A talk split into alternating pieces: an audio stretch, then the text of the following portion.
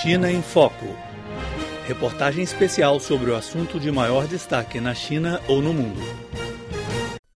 A cerimônia de abertura da Conferência Anual 2014 do Fórum de Boal para a Ásia se realizou hoje em Hainan, no sul da China. O primeiro-ministro chinês Li Keqiang e outros primeiros ministros de oito países participaram do evento. O líder chinês proferiu um discurso intitulado Abrir em Conjunto um Novo Futuro para o Desenvolvimento da Ásia. Ele esclareceu as políticas chinesas sobre a criação de uma comunidade asiática de interesse, destino e responsabilidade comuns.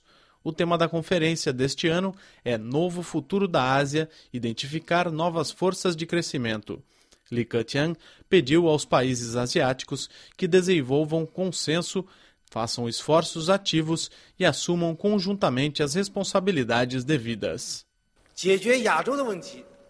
Para sustentar o ímpeto de desenvolvimento sob novas condições, a Ásia precisa encontrar uma nova fonte de desenvolvimento. A integração econômica é central para alcançar o crescimento comum na Ásia.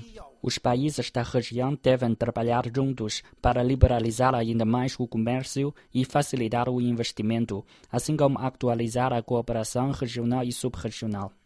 Segundo Li Keqiang, desenvolver um mecanismo regional de cooperação é essencial para o desenvolvimento da Ásia.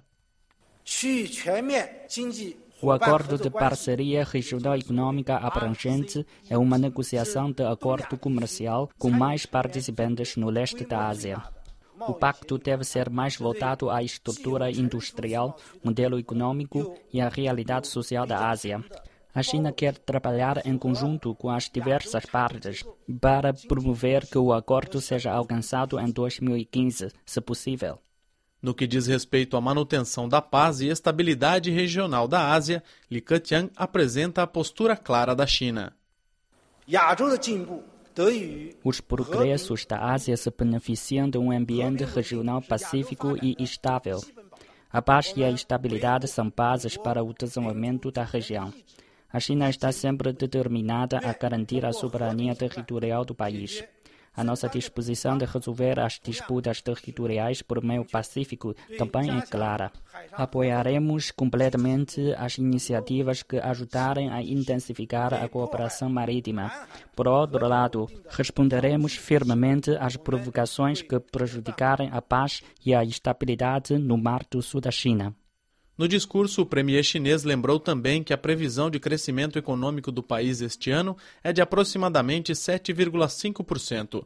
Segundo ele, a palavra aproximadamente indica que há espaço de tolerância para o crescimento do PIB. Não vamos recorrer às políticas de estímulo de curto prazo só por conta das vacilações econômicas temporárias.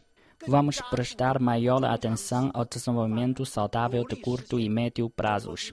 Com todos os princípios estabelecidos e opções de política à nossa disposição, podemos lidar com todos os eventuais riscos e desafios. O desenvolvimento da China tem grande flexibilidade. Li Keqiang ainda explicou quais serão as forças de crescimento econômico para a China no futuro, Segundo ele, as forças virão da reforma, do ajuste estrutural e do melhoramento da vida do povo.